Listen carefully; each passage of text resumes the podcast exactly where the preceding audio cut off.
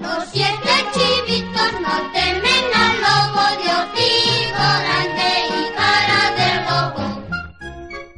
Callad, chivitos. Si os oyera el lobo, se enfadaría mucho y os comería. Yo no tengo miedo. Nosotros tampoco. Pero temed al lobo. Es muy astuto y cruel. Ahora tengo que marcharme. Voy por hierba y por unas campanitas para colgar a vuestros cuellos. Adiós, mamá. No abriremos al lobo. Súbitamente la voz de los pequeños se quebró asustada al oír un fuerte aldabonazo dado en la puerta y el bozarrón del lobo. ¡Abrid, hijos míos! Soy vuestra madre. Os traigo las campanillas.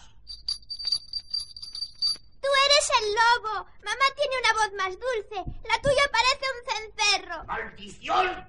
¡Llamarme cencerro! Pronto vais a saber quién es el lobo matachivo. ¡Os he de comer a todos! El lobo entró a una granja y con su bozarrón amenazador pidió a la aterrorizada granjera. Dadme huevos para aclarar mi voz. ¡Pronto! ¿Cuántos quieres, señor, señor lobo? Todos los que encuentres en los ponederos de tus gallinas.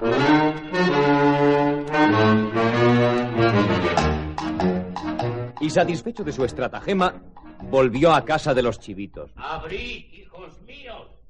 Soy vuestra mamá. Os traigo las campanillas. Mentira, eres el lobo que nos quiere comer. Márchate, te hemos visto las pezuñas negras y peludas. Mamá tiene las patas blancas como la harina. Tú eres el lobo matachivos. Jamás te abriremos la puerta. ¡Vais a pagarlas todas! ¡Volveré! El lobo se dirigió al molinero del pueblo y con su bozarrón amenazador le pidió. ¡Eh, tú, molinero! Blanquea mis patas con tu mejor harina. ¿Cómo? ¿Qué, qué, qué has dicho? Que conviertas lo negro en blanco. Anda, apresúrate. He de asistir a una gran comidona. Voy eh, enseguida, mm, pronto.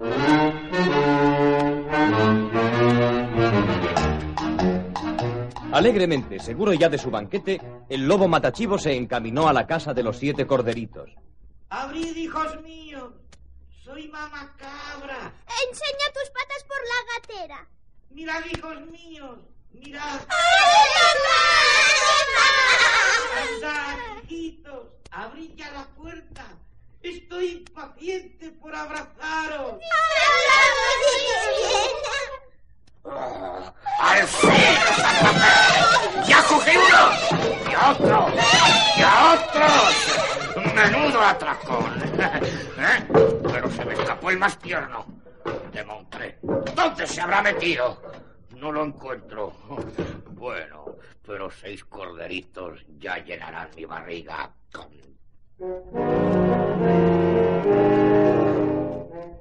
Ya con los seis chivitos en su panza negra y velluda, el lobo se marchó de la casa y fatigado de aquel banquetazo se tumbó al pie de un árbol y en la margen de un caudaloso río para así dormir cómodamente la siesta. Mamá Cabra llegó a su casa y lo comprendió todo al ver la puerta abierta de par en par y los muebles derribados por el suelo. Chivitos, chivitos, hijos míos, ¿dónde estáis? Mamá, mamá, estoy aquí, encerrado en la caja del reloj.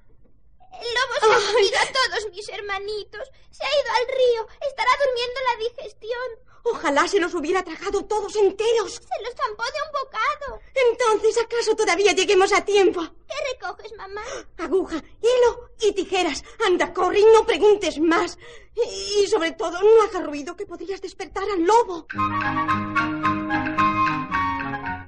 Mamá Cabra y el más pequeño de los chivitos se aproximaron cautelosamente al lobo que roncaba ruidoso. Le abrieron la barriga con las tijeras y los seis corderitos saltaron vivos y coleando de la panza del terrible lobo. ¡Silencio, hijos míos! Que no se despierte Matachivos. Dadme unas piedras. Así. Muy bien. La madre de los chivitos llenó la panza del satisfecho lobo de grandes pedruscos. Después la cosió y una vez estuvieron listos emprendieron alegremente la marcha hacia su casa. Al cabo de unos minutos, el lobo despertó. De montre, cómo me pesan en el estómago esos diablos de chivitos. Parece como si hubiera comido piedras. Voy a beber agua. Si es preciso, me tragaré toda la del río. ¡Que me caigo! ¡Que me ahogo! ¡Que me ahogo!